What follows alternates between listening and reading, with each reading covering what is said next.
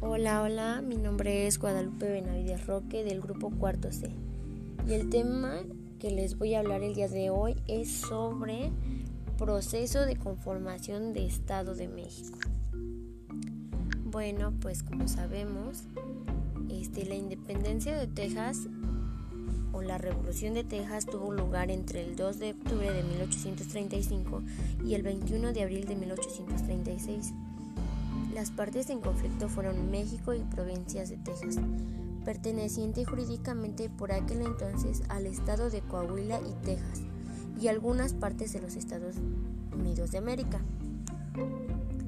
Los problemas entre el gobierno mexicano y los colonos angloparlantes en Texas comenzaron con la migración intensiva de los estados vecinos, principalmente de Mississippi, Alabama y Tennessee, que para 1880 ya había duplicado su población con mayoría estadounidense. Con la promulgación de la Constitución Centralista de 1835, conocido como las Siete Leyes, esta nueva legislación promulgada por el presidente mexicano Antonio López de Santa Ana. Y como conocen, Antonio López de Santa Ana Pérez de Lebrón, 1794-1876, nació en Jalapa, Veracruz, e inició su carrera militar en las fuerzas realistas, pero en 1821 apoyó al ejército trigarante al mando de Agustín de Iturbide. A lo largo de, 38 años participó en más batallas que ningún otro militar de alto rango en nuestra historia. Así es, Antonio de, de Santana fue uno de nuestros principales este, tropas que tuvo el mando. Bueno, y pues la tras la conclusión de la guerra se formalizó la anexación de la República de Texas de facto. El Congreso mexicano nunca aceptó el trato de Velasco, argumentando que al estar firmando por un presidente preso no tenía ninguna validez legal. Prueba de ello es que entre 1842 y 1844 se llevó a cabo una segunda campaña en Texas al mando del general Mariano Arista. Esta segunda expedición fue una reacción del ejército a las críticas contra la iniciativa del presidente Anastasio Bustamante para recuperar Texas, un hecho que más tarde provocó su derrocamiento y el retorno de Santa Ana a la presidencia. Texas se unió en 1845 a los Estados Unidos de América y reclamaciones de ambas partes no querían.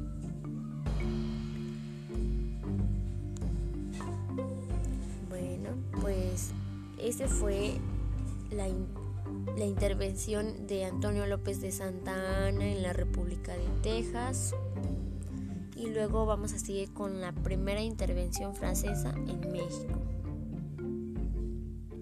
La primera intervención francesa en México, también conocida como la Guerra de los Pasteles, fue el primer conflicto bélico entre México y Francia tuvo lugar el 16 de abril de, 1838 al 9 de marzo de 1839. Las operaciones de la Guerra de los Pasteles se enmarcan dentro de un intento de obtener privilegios económicos en Hispanoamérica. Previamente se habían producido bloqueos a Buenos Aires y sobre Uruguay el 28 de marzo de 1837 bloqueo que se completó con la organización de un ejército insurgente contra Uruguay, que junto con el bloqueo de marítimo acabó tomando la capital de Uruguay. El presidente de Uruguay renunció y se fue a Buenos Aires. Después de tomar esta capital, los del ejército contra Uruguay fueron a buscar más integrantes que los ayudaran y elevar el nivel del hombre que tenía en Francia por su temor a un nuevo ataque contra ellos. Como explicaba una carta del vicecónsul francés Aimé Roger, el primer ministro de Francia, el objetivo de este primer bloqueo era infligir a la intervencible Buenos Aires un castigo ejemplar, que será una lección saludable para todos los demás estados americanos. Corresponde a Francia hacer conocer si quiere que se le respete. En el último proyecto de bases para el arreglo, el plenipotenciario reclamaba del gobierno mexicano la celebración de un tratado de amistad, comercio y navegación entre los dos países que concediera derechos preferentes a los franceses. Además, México debería pagar a Francia en el término de 30 días la cantidad de 800 mil pesos para que se aplicaran del modo siguiente. 600 mil para la liquidación general de los daños sufridos por los franceses y 200 mil como indemnización de los gastos de la flota francesa anclada en la costa mexicana.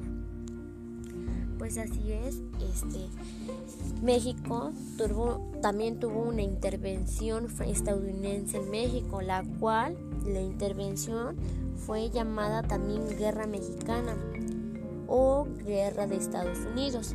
Y México fue tuvo un conflicto bélico que enfrentó a México con los Estados Unidos entre los años 1846 y 1848. Así se inició a consecuencia de las presentaciones expansionistas de los Estados Unidos, cuyo primer paso fue la creación de la República en Texas, que separó de los estados mexicanos de Coahuila y Texas. Otros detonantes fueron la entrada del ejército estadounidense en la zona comprendida entre los ríos Nueces y Bravo y la demanda de indemnización del gobierno mexicano por los daños causados en Texas durante su guerra, como se los había dicho hace rato. Y bueno, pues eso es todo por el día de hoy. Espero y hayan entendido un poco más de la historia de que tuvo México y las intervenciones entre los Estados Unidos, la separación entre ellos, el proceso de conformación que tuvo todo ello. Y pues bueno, espero y tengan un bonito día, un agradable día y pues nos vemos. Adiós y gracias.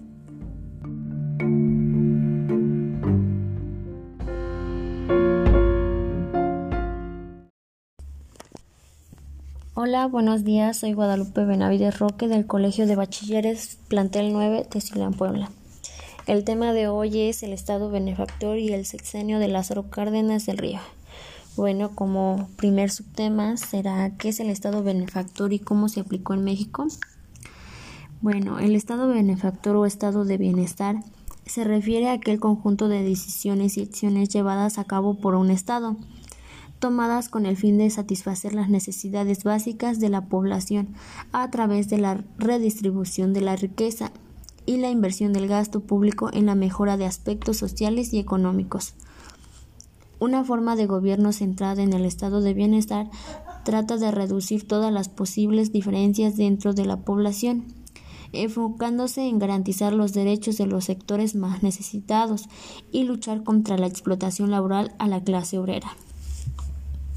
Algunos datos biográficos del, de Sexenio Lázaro Cárdenas del Río son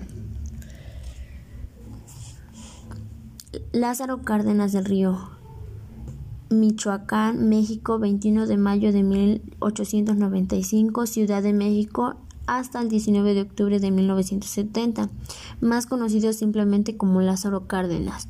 Fue un militar y un político mexicano que se desempeñó como presidente de México entre el 1 de diciembre de 1934 y el 30 de noviembre de 1940. Y ahora la gran pregunta del millón.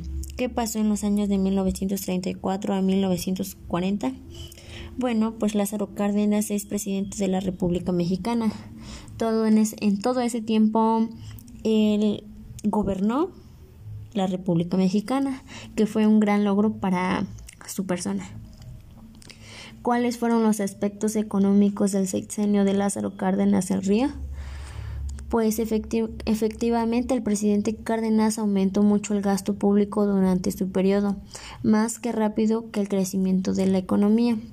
en eso fue posible esencialmente por el aumento de la actividad económica, pues el PIB creció a una tasa media anual de 5.6% entre 1932 y 1940. ¿Cuáles fueron los aspectos políticos del sexenio de Lázaro Cárdenas del Río? Destacó, entre otras acciones de gobierno, por la reforma agraria y la creación de los ejidos. En el sector agropecuario mexicano, por la nacionalización de la industria petrolera, por haber brindado asilo político a exiliados españoles durante la Guerra Civil Española. Aspectos sociales del sexenio de Lázaro Cárdenas del Río dio mucho apoyo a la, a la, educación y a la investigación, además de la creación de muchas escuelas en zonas rurales. Principalmente fundó el Instituto Politécnico Nacional, la Escuela Nacional de la Educación Física y el Consejo Técnico de Educación Agrícola. Algunas instituciones creadas en el cardenismo fue el líder mexicano creó instituciones educativas y culturales como el Instituto Politécnico Nacional IPN, la Escuela Nacional de Educación Física y el Instituto Nacional de Antropología e Historia, INA, el Museo Nacional de Historia o el Colegio de México, Colmex, los cuales fueron pilares para el progreso académico. Bueno, pues eso fue todo. Espero y me sigan en este gran podcast. Adiós.